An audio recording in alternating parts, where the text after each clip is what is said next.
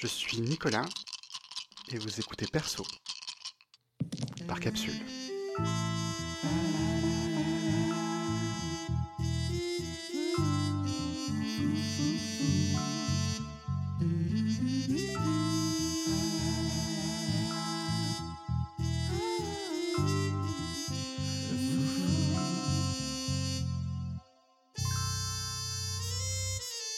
Bonjour à tous, bienvenue sur Perso, une émission où j'accueille des personnes euh, qui pratiquent le jeu de rôle.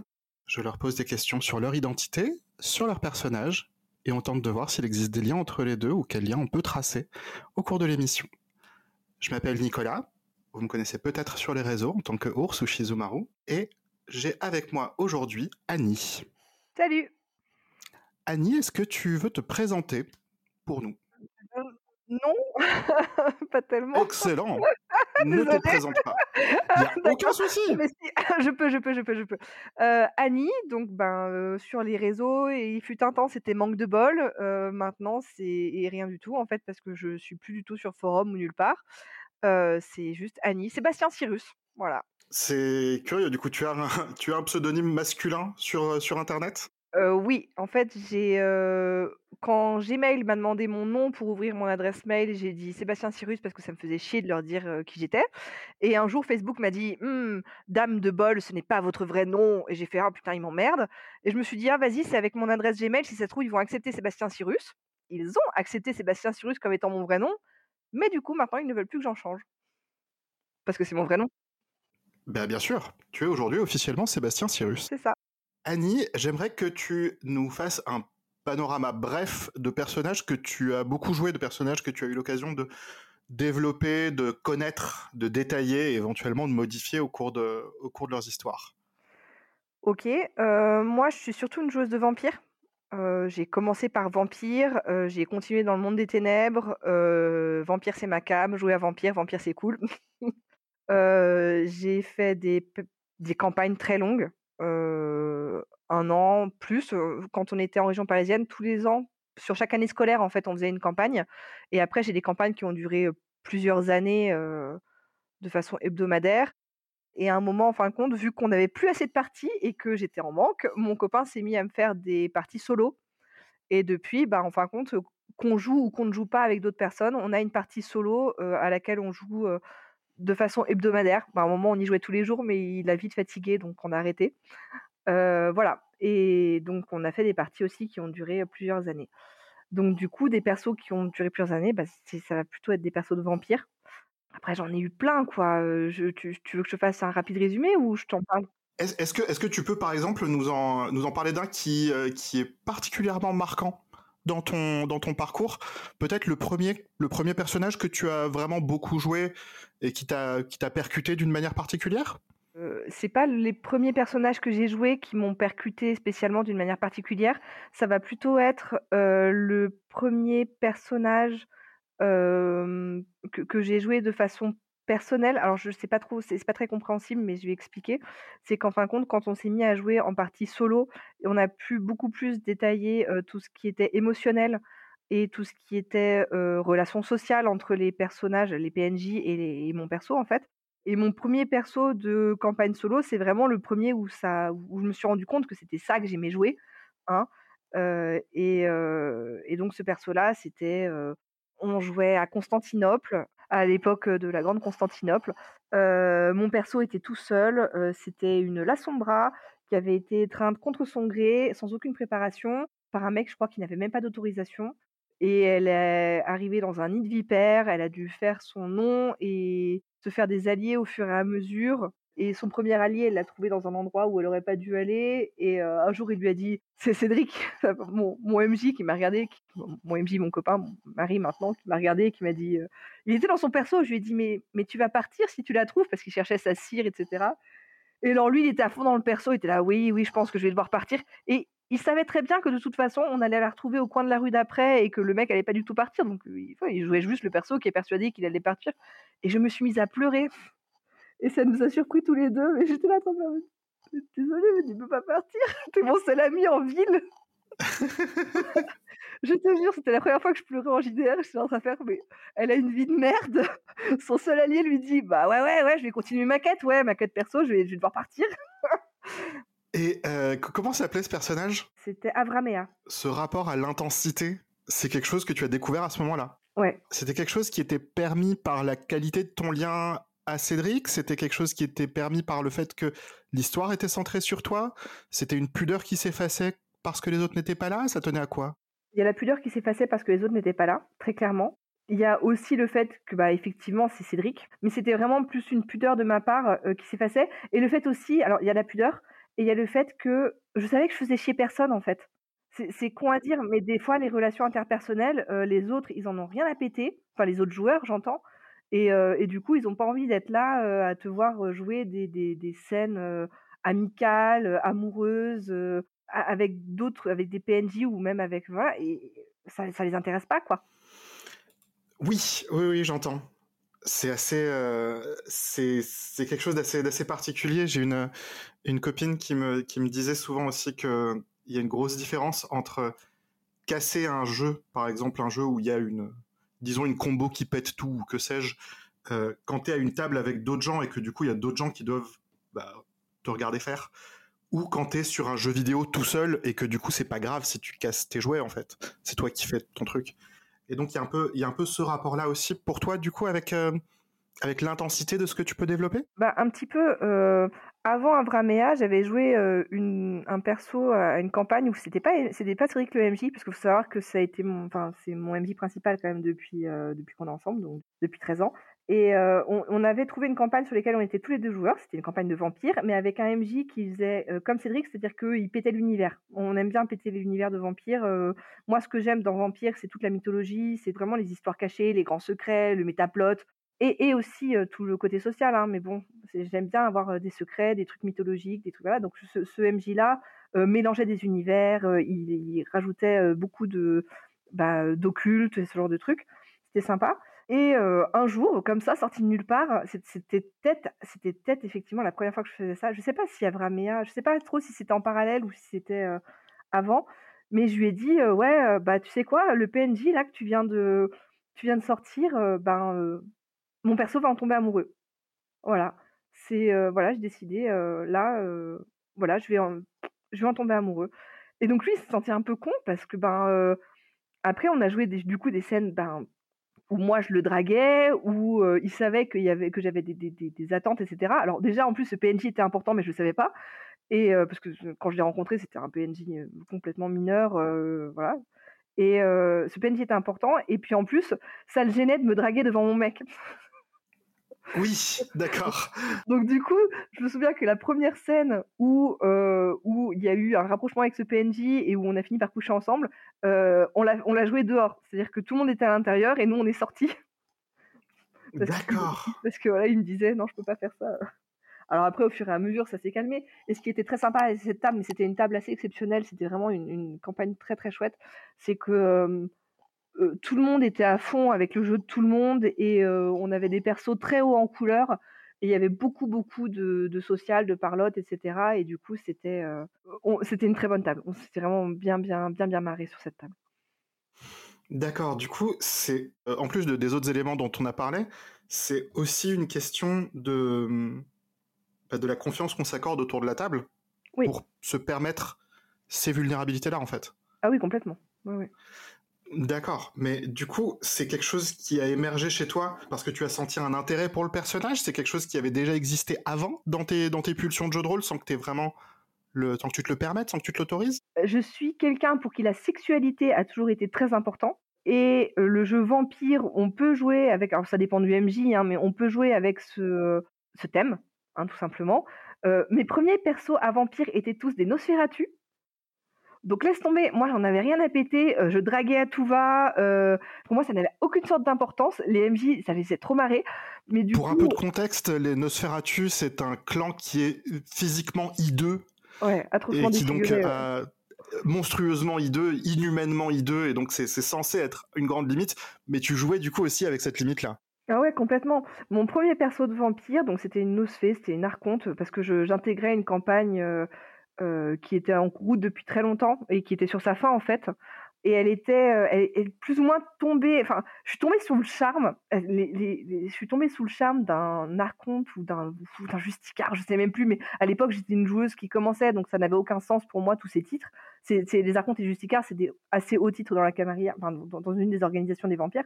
Bref, je suis tombée à fond sous le charme d'un ventru. Donc les ventrus, c'est les gars qui sont imbus d'eux-mêmes, qui sont hyper riches et qui sont souvent des hommes d'affaires.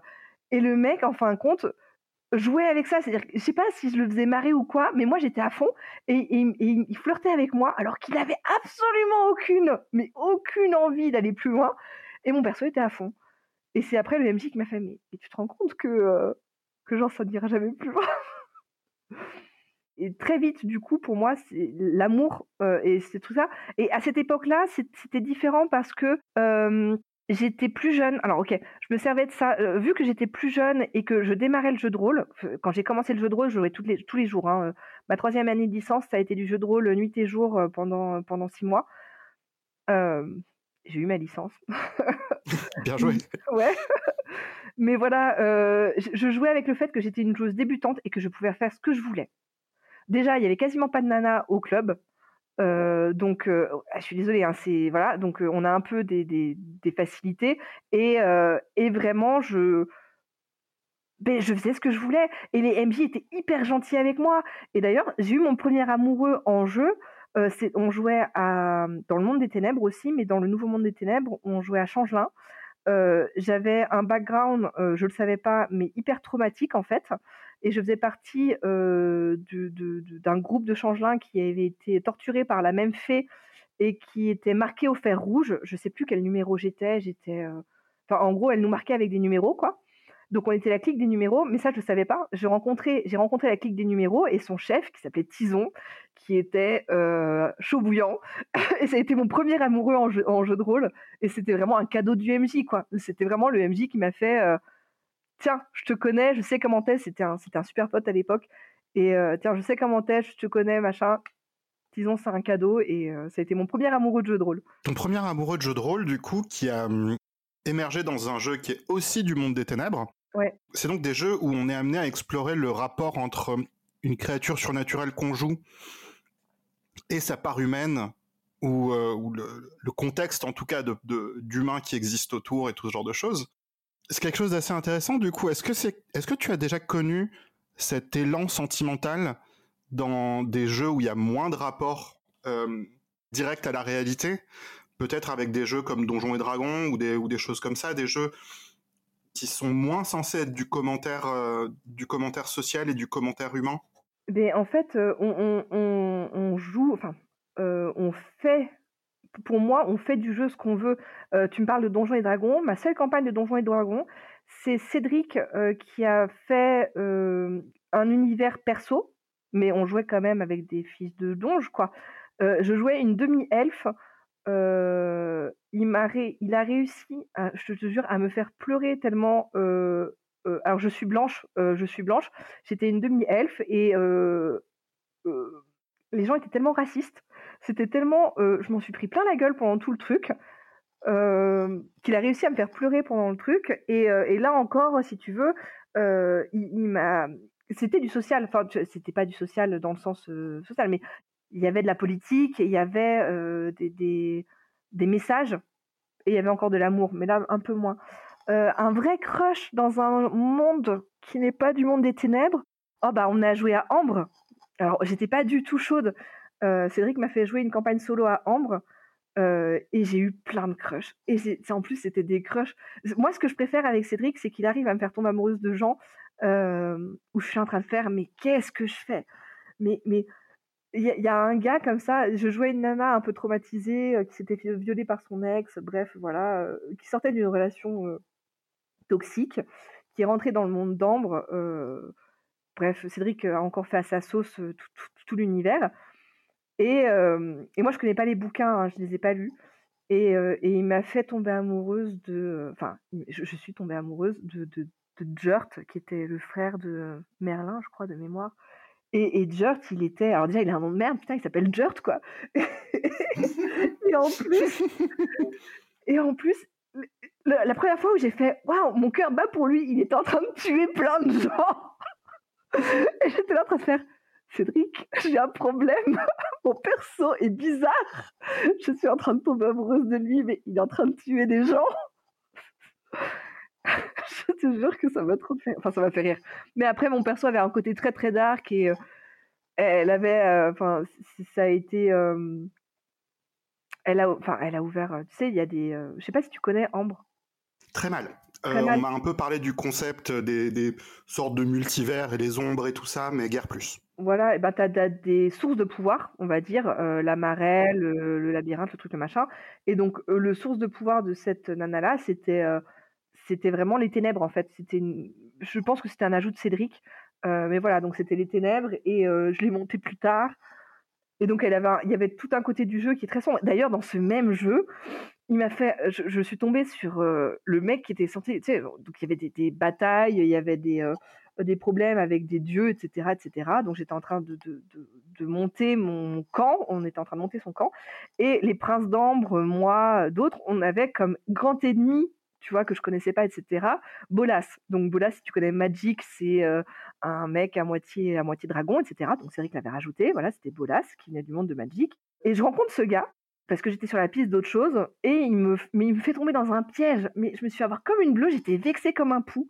J'étais vexée comme un pou. Et le mec m'attaque pas ni rien. Et donc, c'est vrai qu'il me demande, tu sens comment? Je dis, bah, je suis curieuse quand même. Bon, je suis vexée, mais euh, je suis curieuse, quoi. Il est, c'est censé être le grand méchant et tout, il m'attaque pas, machin. euh. Donc, il me laisse repartir, parce qu'au final, on avait le même ennemi. euh, Je, je faisais une enquête sur un truc, je sais même plus quoi. Et en fait, Bolas, c'était un cœur à prendre. je mon savais Dieu. pas.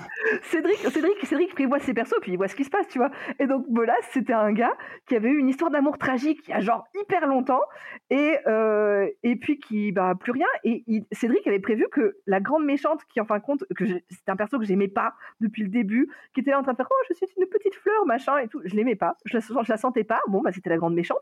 Il avait prévu qu'elle allait aller le voir, qu'elle allait aller le séduire, etc. etc. Ce qu'il n'avait pas prévu, c'est que moi, j'ai vu que Bolas m'avait pas attaqué et qu'on avait le même ennemi et que je commençais à avoir une piste, je suis retournée le voir de moi-même et il m'a fait rire. Et il était drôle. Et je riais et je riais et je riais et on est tombé amoureux. Et Cédric il était là, ah, putain, mon grand plan, quoi, merde. Et tous mes alliés, ils étaient là en train de faire, euh, t'es sûr? Et moi, j'étais en train de faire, bah, j'y peux rien. j'y peux rien. C'est, comme ça. Du coup, mon perso était là en train de faire, ah, mais qu'est-ce que je fais? C'est pas possible. Bon, bah, je couche avec. Ouais, mais je couche avec, mais je peux pas être amoureuse de lui, c'est pas possible. Et j'étais en faire, non, non, j'en ai fait des cauchemars. Et lui, il était en train de faire, qu'est-ce qui se passe? Et je dis, je crois que je suis en train de tomber amoureuse de toi. Et lui, il me dit, mais moi, je t'aime déjà. Et j'étais en train de faire, ah bon c'est cool, tant mieux.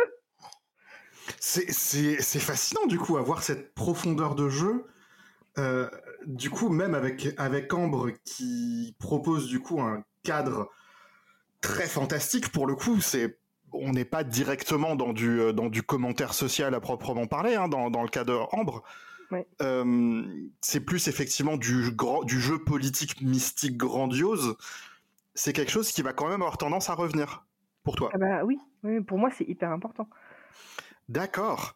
Et je, trouve ça, je trouve ça assez, assez fou en fait du coup de voir cette, euh, cette intensité, cette, euh, cette récurrence aussi. Et je me demande d'ailleurs si c'est quelque chose qui fait écho à quelque chose que tu as déjà connu dans le monde réel, c'est-à-dire est-ce que tu as déjà été euh, mise de fait devant des sentiments que tu as et qui sont pas forcément commodes, des, des- des sentiments qui, qui ont émergé bien malgré toi et où euh, oh là là mais dans quoi je me suis mise encore? Est-ce que c'est quelque chose qui fait partie de ton vécu? Oui et non. Euh, alors, euh, j'ai un, un pote qui me disait que j'avais probablement une tendance à euh, inhiber mes sentiments parce que je, je- bah, le polyamour, c'est chouette. En JDR, c'est top le polyamour, hein, c'est cool. en dehors du JDR, il faut quand même, euh, bah, faut quand même l'assumer, quoi. hein, tu vois, donc voilà. C'est loin d'être évident. C'est ça, c'est loin d'être évident. Euh, c'est plus facile quand il y a moins, de répercussions. voilà. En JDR, c'est plus facile. Mais moi, je sais que par exemple, je suis tombée amoureuse d'une nana il y a quelques années. C'était un vrai crush. Enfin, c'était un crush. voilà, elle était. Je la trouvais belle comme un cœur. elle, me faisait, ça me faisait chaud au cœur de la voir. elle faisait des vidéos où elle parlait de sa vie, ah, pour, pour, ses amis, quoi, sur Facebook. Pas, voilà. Pas, c'était pas une influenceuse ou quoi que ce soit, mais vraiment la voir, ça me, enfin un gros crush, un gros crush, bon qui est passé très vite quand j'ai appris qu'elle était transphobe. Là, c'est passé hyper vite. Hein. La grosse douche froide, j'ai fait ok, bah tant pis. Oh, euh, salut, ciao, bye. Euh, le crush il est fini. Mais et je lui ai dit, euh, je lui ai dit un jour, je lui ai dit écoute, ben voilà, je veux pas que tu flippes ou quoi que ce soit et tout. Je te le dis parce que ben voilà, mais mais vraiment te voir, ça me rend heureuse quoi. Je sais plus si je lui ai dit que, que je l'aimais ou pas. Enfin mais voilà, je lui ai dit et j'ai déjà une amie une amie qui me l'a dit aussi et puis, bah, je lui ai répondu: «Merci» parce que qu'est-ce que tu veux répondre d'autre? Pour moi, l'amour, c'est quelque chose de fluctuant, c'est quelque chose que qui est cool. C'est cool l'amour, quoi et du coup, moi, si j'ai une amie qui me dit qu'elle m'aime, bah, je vais lui dire: «Merci» et ça me touche, même si c'est pas réciproque et d'ailleurs, elle a été contente que je réagisse comme ça et elle m'a et ça s'est arrêté là, quoi. De fait, c'est du bon sentiment. Je suis d'accord avec toi sur le fait que c'est censé être quelque chose de positif exprimer quelque chose de positif auprès de quelqu'un euh, probablement à qui on tient, en qui on a, justement du bon sentiment, et on peut espérer que cette personne ait du bon sentiment en retour, euh, même de notre nature, c'est pas censé être un drame, on est d'accord. Bah ouais. Euh, vu que je suis pas quelqu'un d'hyper sociable, je rencontre pas non plus des nouvelles personnes tous les deux jours, et je pense que c'est facile pour moi de tomber amoureuse en jeu de rôle parce que Cédric me connaît bien, et parce qu'on parle beaucoup de qu'est-ce que j'attends de la partie, comment sont mes persos. donc il y a des fois ça me tombe, enfin ça tombe sur mon perso, je m'y attends pas et Cédric non plus. Mais il y a des fois, ben c'est, enfin voilà. Et puis au final, moi Cédric je l'aime et c'est beaucoup plus facile de pas de tomber amoureuse des parties de Cédric que j'aime déjà, probablement. Bien sûr. C'est un peu tous les PNJ quoi. Ça fait longtemps que tu es avec Cédric. Est-ce que c'est quelque chose, comme tu as pu l'explorer avec Cédric, avec ce, premier personnage de, Constantinople, et ensuite par, par la suite avec le reste de ce que tu joues avec Cédric, est-ce que c'est des aspects de toi que tu as pu mieux découvrir et mieux euh, développer et avoir plus de clarté dessus, justement, par la lentille du jeu de rôle? Je sais pas. Euh, très honnêtement, je sais pas. Euh, je sais que je suis bi depuis super longtemps, je sais que j'ai un cœur d'artichaut depuis super longtemps.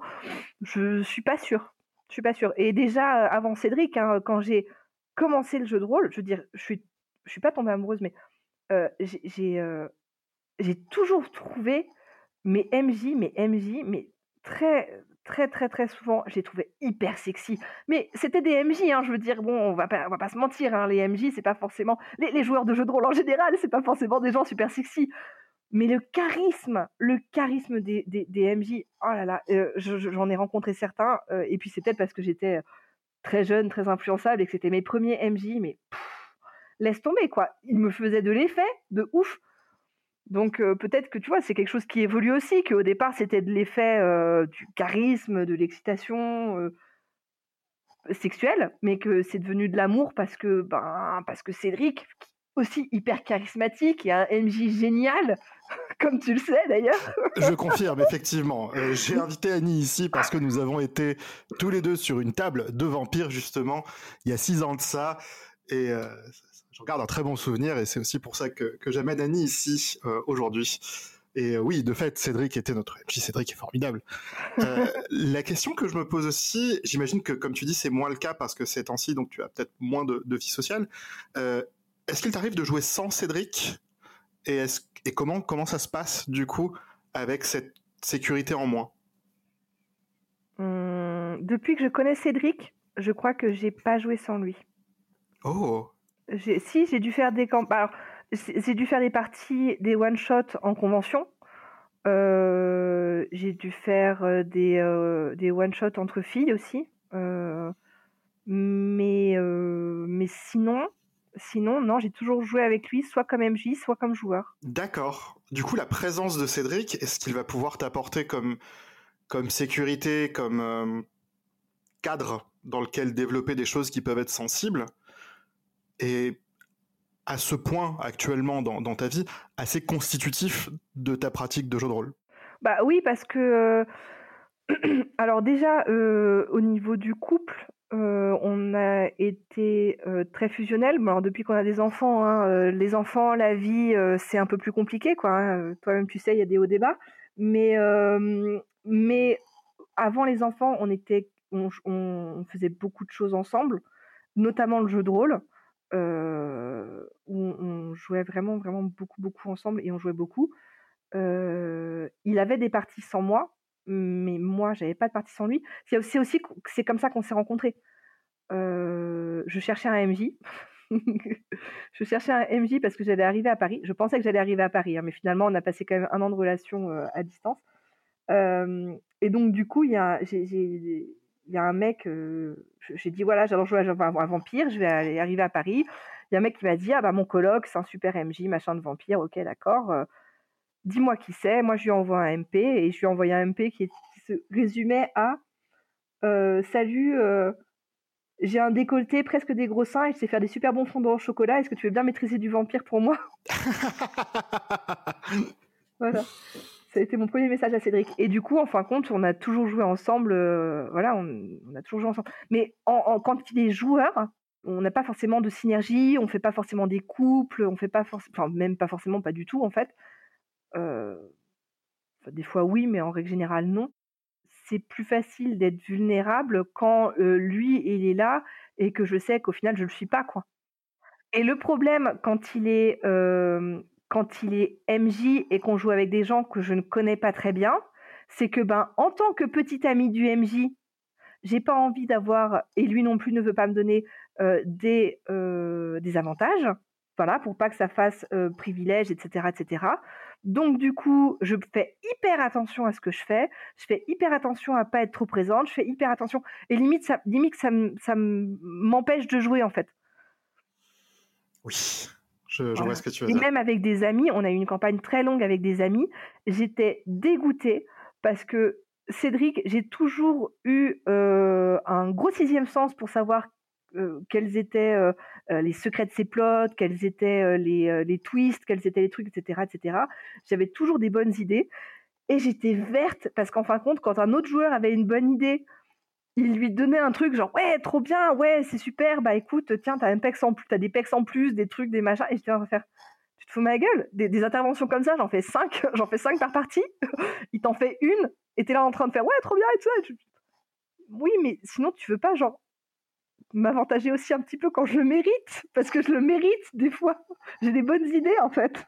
Ouais, ouais, ouais, je vois. Du coup, effectivement, en cherchant à esquiver ce modèle de la copine du MJ mise sur un piédestal ou quoi, il finissait par, somme toute, te léser en fait. Un petit peu.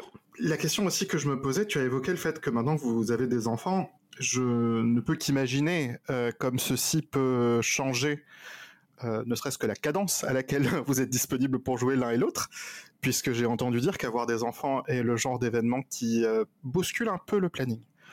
Est-ce que du coup, pour toi, euh, avoir des enfants est quelque chose qui a changé en quelque sorte la place du, du JDR dans ta vie ou pas vraiment? Est-ce que c'est un, élément qui était là avant et que du coup tu es contente de pouvoir retrouver comme, comme une encre en quelque sorte? Ou est-ce qu'il y, a des choses qui ont changé autour de ça? Au début, ça changeait rien parce que quand ils sont petits, tu t'en fiches, tu les as dans les bras et puis tu peux continuer à jouer, ou ils sont à côté, tu peux continuer à jouer. Puis quand ils commencent à avoir deux ans, en fait, tu peux plus faire ça parce que ben euh, ils veulent de l'attention.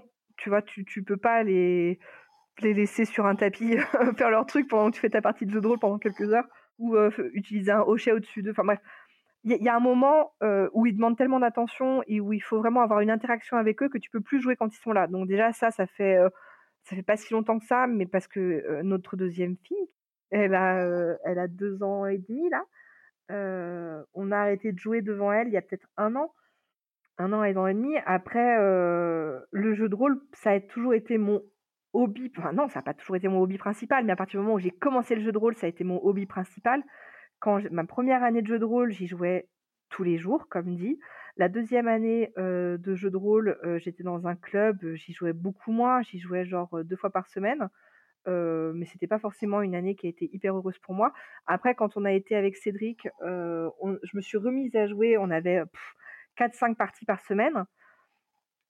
ensuite, on a longtemps eu la partie solo plus une ou deux parties en plus. et là, depuis qu'on a déménagé en pleine campagne, bon, bah, on a la partie solo et, et c'est tout, quoi. Donc là, on a une deuxième partie parce qu'il y a un gars qui, qui fait du jeu de rôle, donc qui joue avec nous. Là, on jouait ce matin. Mais tu vois, limite en ce moment, ça me fait chier d'avoir cette partie en plus parce que au final, on va dire que c'est, on fait ça tous les vendredis, mais c'est pas vrai, mais on, va dire voilà. Le vendredi, on va jouer avec lui de 10h à 13h ou 14h. J'ai, mis 13h parce que j'en avais marre d'avoir l'impression d'avoir perdu ma journée pour ça entre guillemets parce que c'est pas forcément vu que je le connais pas très bien justement c'est, du jeu plus habituel avec des quêtes des trucs des machins mais mais il n'y a pas de profondeur comme moi je l'apprécie donc cette partie me transporte moins qu'une autre. Et, notre, et, vu qu'on se prend, si tu veux, une grosse demi-journée qui nous nique bien et que ben faut quand même bosser. Les enfants, on les a le mercredi, le samedi, le dimanche. Donc ben tu, tu enlèves le vendredi pendant euh, la moitié de la journée, on, on, joue avec un autre gars. Ben du coup notre partie à nous, on la met où? Bah, on est obligé de la mettre sur une autre journée parce que moi je veux dire moi je joue je joue pas pour jouer trois heures quoi moi je joue pour jouer une journée avec, Cédric, ah, ah, mais avec Cédric à un moment nos parties de jeu de rôle c'était on commence le, le samedi matin on finit le dimanche midi quoi et on a arrêté ça parce qu'il était un, peu, un petit peu fatigué.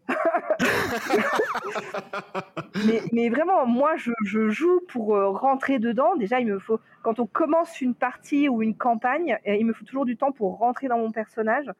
Euh, et, quand on commence une partie, il me faut aussi un petit peu de temps pour rentrer dedans.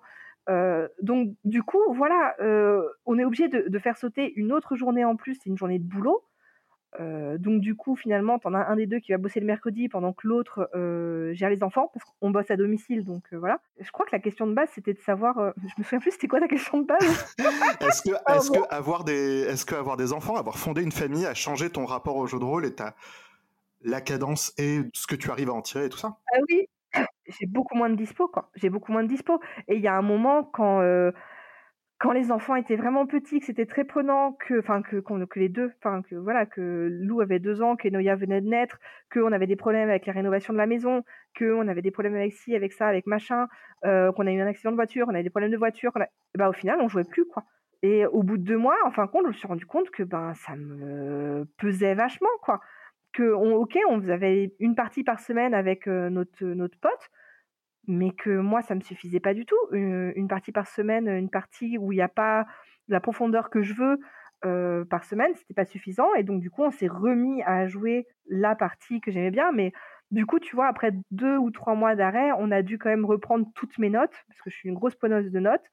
Euh, on a repris toutes mes notes, on a tout relu ensemble, ça, pour se remémorer les PNJ, pour se remémorer les plots, pour se remémorer euh, toutes les relations, etc. Et puis après, du coup, on a pu recommencer à jouer, quoi. Mais ça a été, euh, ça, ça s'est pas fait du jour au lendemain, quoi. Quand on a, quand on a. Non, c'est sûr. Euh, du coup, tu dis que le jeu de rôle, c'est depuis que c'est dans ta vie, c'est ton loisir principal, et qu'il y a eu des moments où euh, ça a pu te manquer, et tu as pu du coup voir plus clairement le fait que la, une pratique qui ressemble moins à celle que tu connais avec Cédric amène des frustrations. Est-ce que quelque part, euh, non seulement Cédric est constitutif de ton identité rôliste actuellement, puisque depuis une poignée d'années, c'est avec lui que, que tu joues, est-ce que du coup aussi ça te fait aussi projeter des attentes le reste des parties qu'on peut te proposer ou ce genre de choses? Alors non, je vais être, euh, excuse-moi, euh, pas très sympa, mais j'ai absolument aucune attente avec les autres parties parce que je me dis que de toute façon, ce sera moins bien. C'est pas spécialement pas sympa, je veux dire, on est quand même en train de parler d'un MJ qui joue régulièrement avec toi depuis plus de dix bah ans, donc euh, c'est pas c'est pas étonnant que il soit très bien adapté à tes envies slash besoins. Mm. Tu, euh, tu as parlé de prise de notes. Ouais. C'est un truc qui m'avait beaucoup marqué quand on était euh, sur la même table, puisque effectivement, tu avais ce grand cahier et tu notais tout ce qui arrivait. Les, ce soit des indices, des conversations importantes, des temps forts du scénario ou ce genre de choses, tout était noté religieusement. Est-ce que c'est des notes que tu gardes? Oui, évidemment. Quelle question Oui, j'ai. Sans limite de temps. Ah bah non, bah non.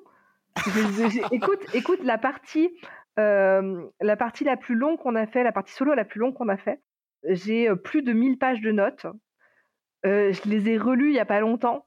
C'était, un bonheur, quoi. C'était comme lire un livre, enfin vraiment, je les ai relus, j'ai survolé les moments qui m'intéressaient moins, j'ai relu des lettres d'amour parce qu'évidemment j'écris des lettres d'amour, hein, puis j'en reçois aussi, mais tu vois, c'est c'est, c'est moi je garde tout, quoi. Je garde tout. Est-ce que tu connais la pratique du JDR solo, mais solo sans MJ, juste soit tout seul? Non. Il existe une pratique du JDR où euh, on va juste créer soit tout seul, et très souvent ça, ça prend la forme d'un journal qu'on va tenir. Et, euh, et du coup, ça me, bah, ça me rappelle un peu ça, tes, euh, tes, tes, carnets de notes, et surtout si tu les gardes, surtout effectivement si tu peux y revenir et retrouver ces, ces éléments-là. C'est marrant parce que du coup, moi, je garde très peu de notes de, toutes ces choses-là, c'est moins ma pratique. Euh, je repense beaucoup à la table sur laquelle on avait été tous les deux, et parfois par hasard je retombe sur un élément ou l'autre. Il y a peu de temps, j'étais tombé sur une aide de jeu que Cédric nous avait fournie en début de campagne, le protocole Ventru, et ça m'avait effectivement ramené des, souvenirs à, mon cœur. C'était très très agréable comme euh, comme rappel.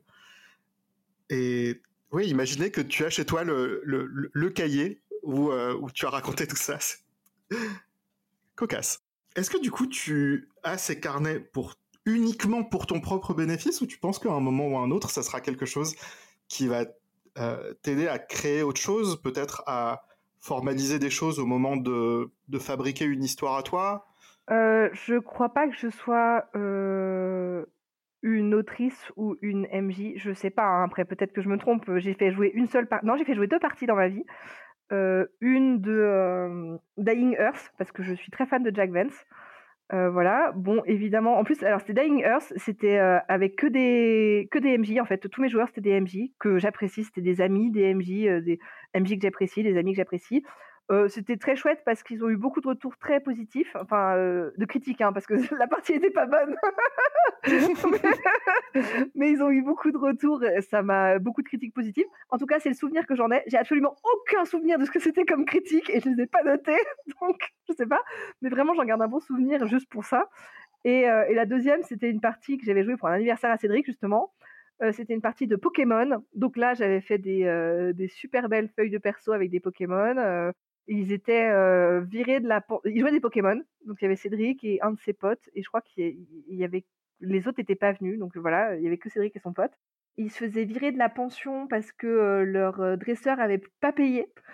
voilà. Et donc du coup, ils se disaient ouais, faut qu'on le retrouve. Et ils avaient comme objectif de retrouver le dresseur parce qu'ils se demandaient ce qui lui était arrivé et de péter la gueule à Pikachu parce que c'était le préféré.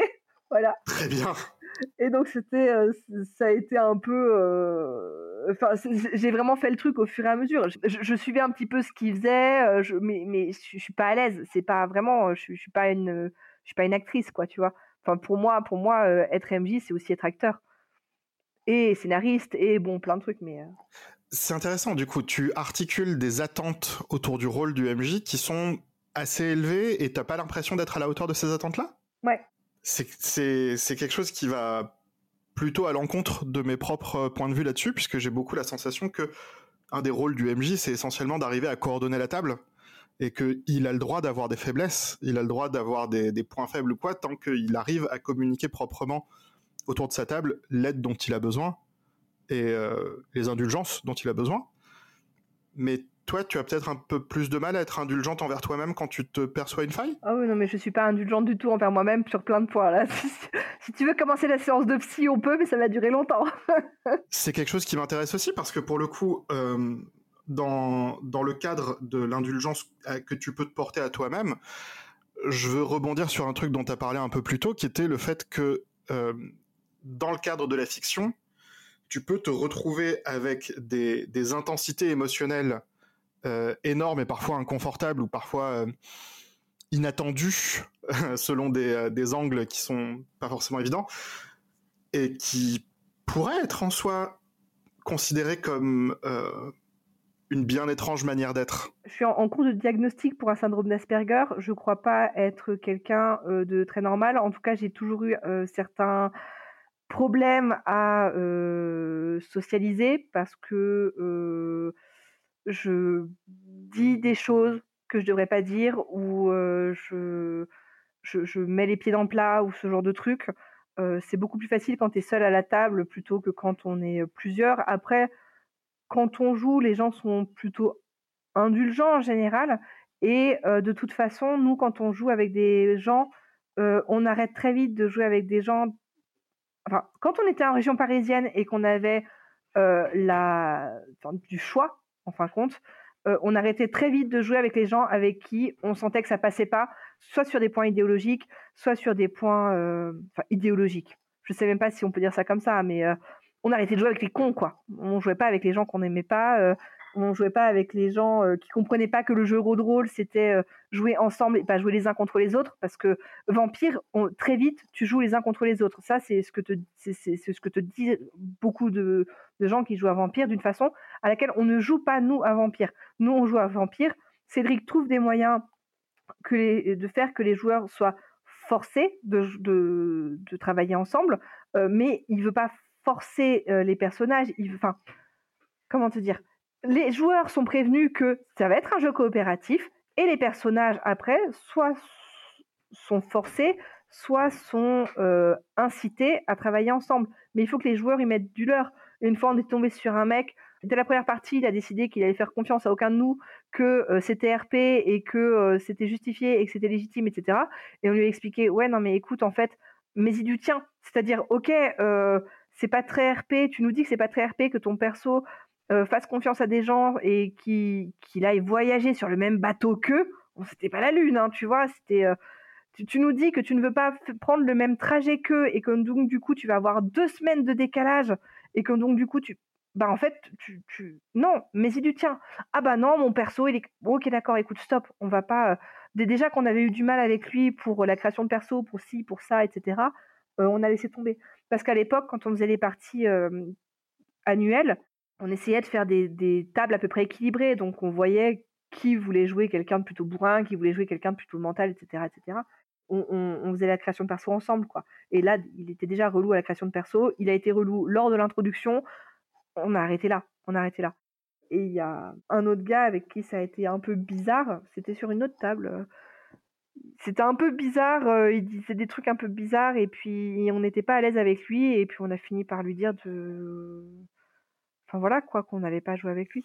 C'est quelque chose que je trouve du coup drôlement intéressant, c'est-à-dire que dans la dans l'approche de la vie sociale, je trouve ça entièrement sain d'identifier des limites et d'identifier des choses qu'on veut pas pour euh, pour sa propre ses propres environnements. C'est quelque chose qui me ne m'inquiète pas en soi et qui au contraire euh, est exactement ce que je vous souhaite.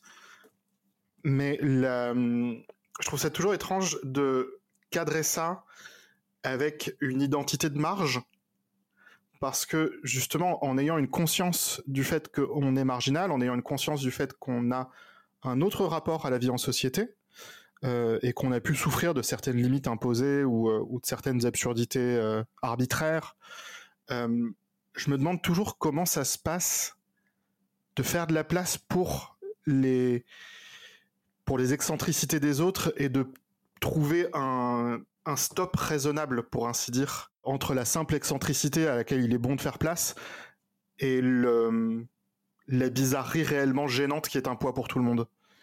Est-ce que toi, du coup, dans ton, dans, ton propre vécu de ceci, il y a, euh, il y a justement euh, une, une limite raisonnable que tu as déjà sentie autour de ça et autour de quoi elle s'articule?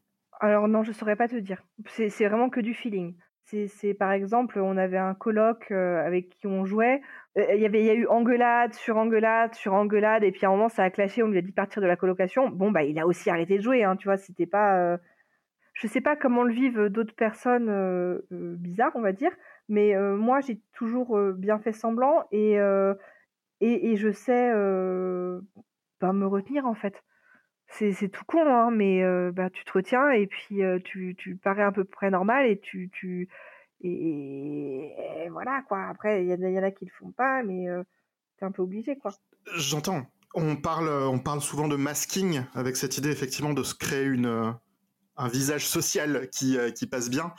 Et, justement, un des enjeux autour de tout ça, dans, dans les communautés handi et tout ça, ça va être souvent de poser le fait que quand on se retrouve avec des gens avec qui on est en confiance, quand on se retrouve avec une communauté qui nous écoute, qui nous accepte et qui étreint ce qu'on est, euh, on a la possibilité de faire tomber ce masque et de se montrer un peu plus, un peu plus authentique, un peu moins masqué justement. Est-ce que du coup, à ton sens, c'est quelque chose que tu as avec Cédric, par exemple, justement, avec cette, cette, cette relation construite, que ce soit sentimentalement ou dans le jeu de rôle est-ce que du coup c'est aussi quelque chose que tu vas avoir plus de facilité à avoir quand Cédric est à table et tout ce genre de choses? Ah bah oui, hein. euh, je peux te dire que Cédric en partie solo, euh, il m'a déjà commencé les scénars et au bout de euh, deux heures, je lui ai dit écoute Cédric, c'est nul quoi.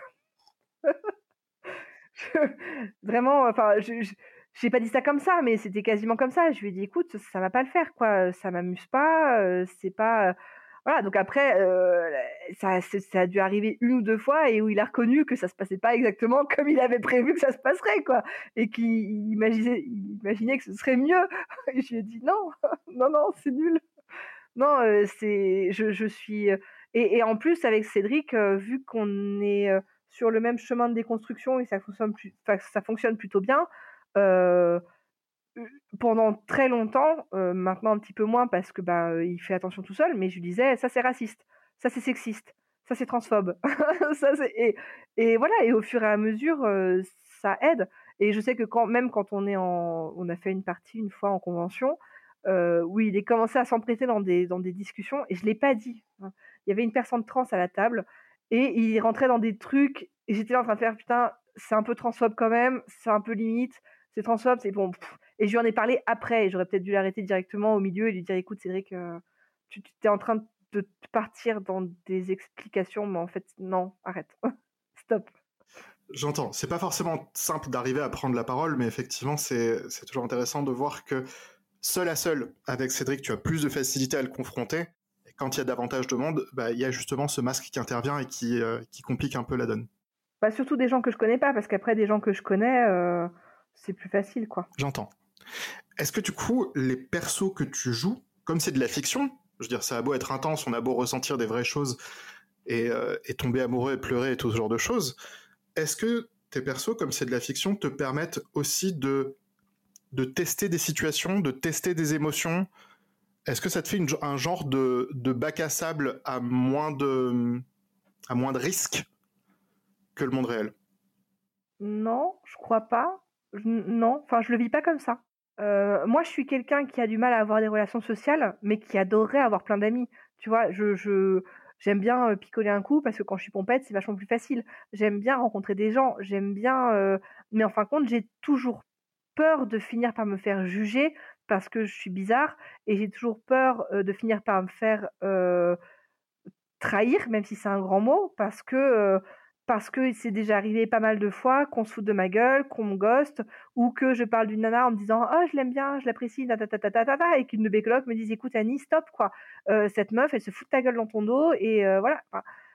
tu vois donc j'ai, je suis hyper ambivalente par rapport à mes relations avec les gens, mais au final je retourne toujours au fait que euh, j'aimerais bien avoir plus d'amis et et tu vois en ce moment mon grand truc c'est de me dire vas-y, je vais me trouver des, je vais me trouver des amis pour jardiner, quoi. Ouh parce que le jardinage c'est trop cool.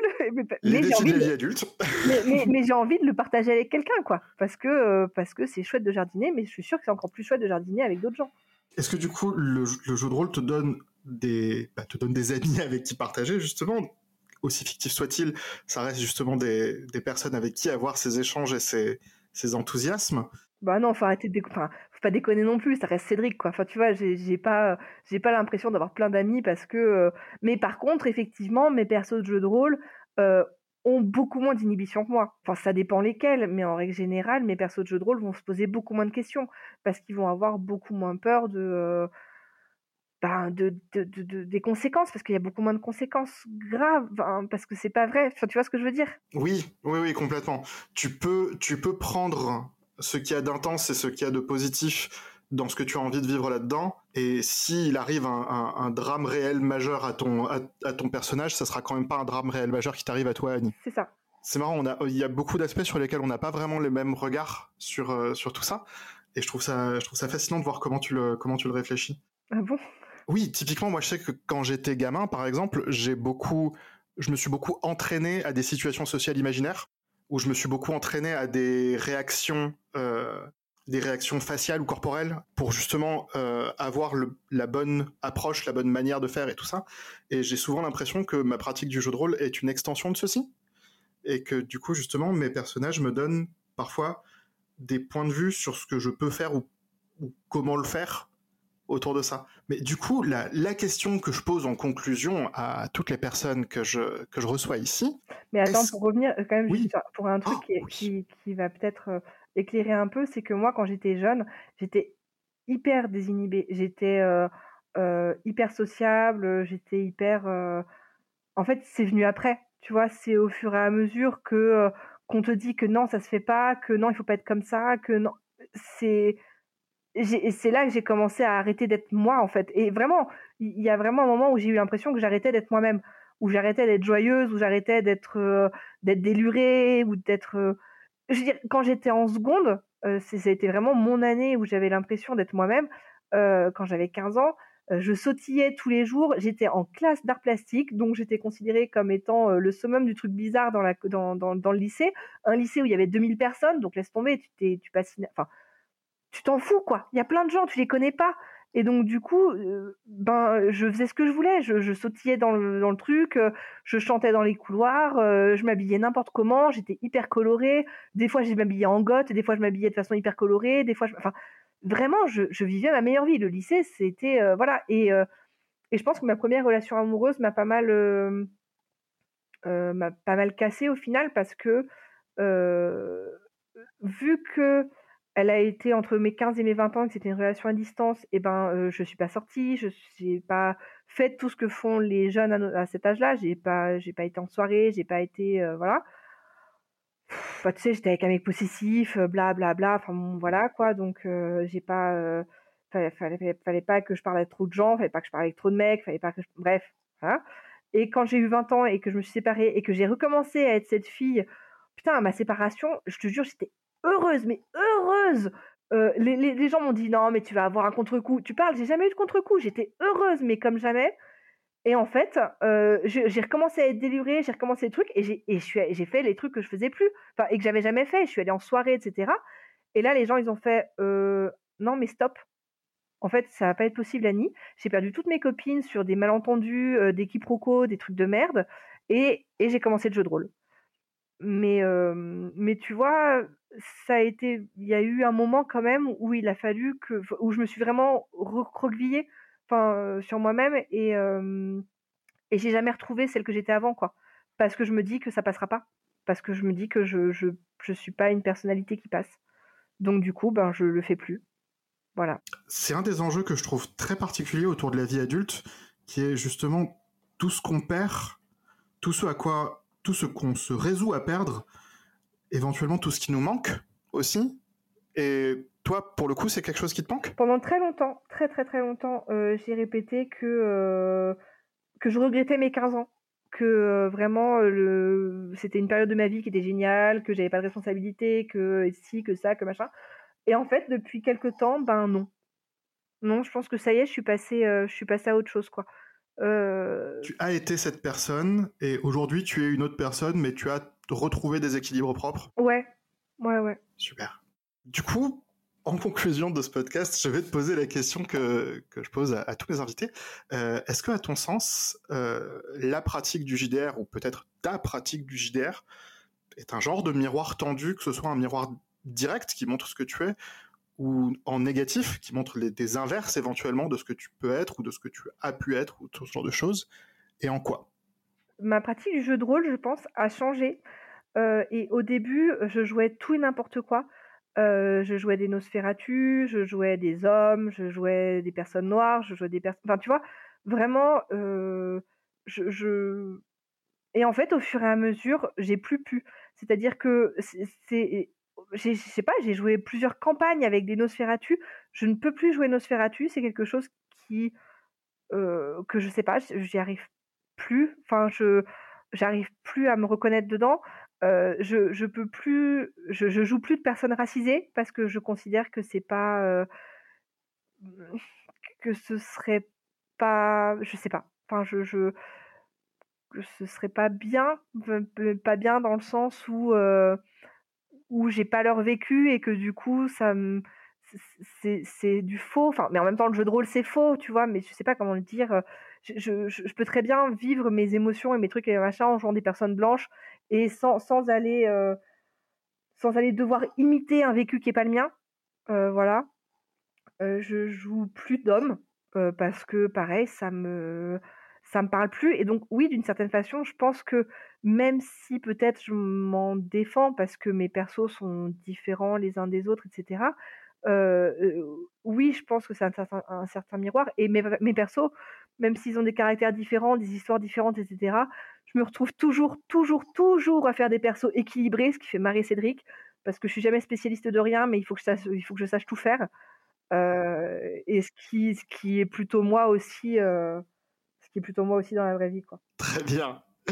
Euh, Annie, un petit dernier élément. Quelle question est-ce que tu aurais aimé que je te pose?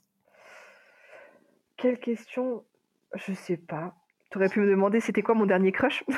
Eh, Parle-moi de ton dernier crush Mon dernier crush en jeu de rôle, ça a été c'était très très drôle parce que euh, on joue à Princesse, tu sais, Princesse The Hopeful? Oui. Donc c'est un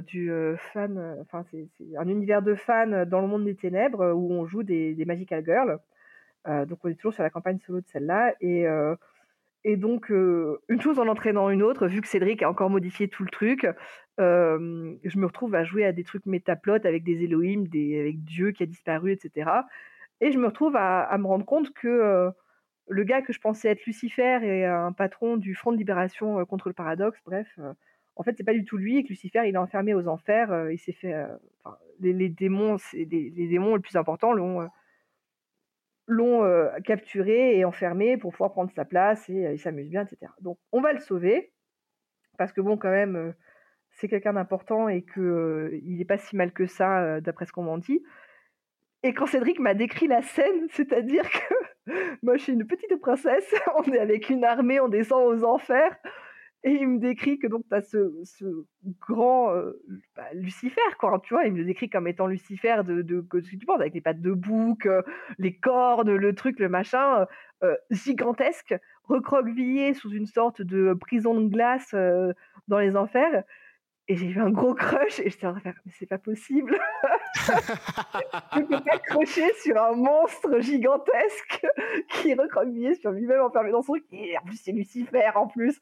Et Cédric, après, il m'a dit en plus, et quelques parties plus tard, il m'a fait, tu sais, en fait, euh, un, des pouvoirs de Lucifer, c'est qu'il peut, il peut voir les gens, enfin sentir les gens, tu sais, pense, en fait, quand t'as vu ton gros crush devant lui, bah, il, il, le sait. il le sait. non Très, très bien. Écoute, je suis ravi de finir là-dessus, sur ton crush sur Lucifer en tant que petite princesse.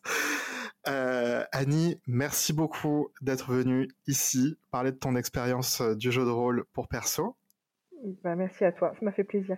J'aime bien parler de jeux de rôle. J'aime bien parler des persos. C'est toujours une grande joie. Euh, et du coup, on va pouvoir terminer l'épisode ici. Merci à tous. C'était donc Perso pour Capsule.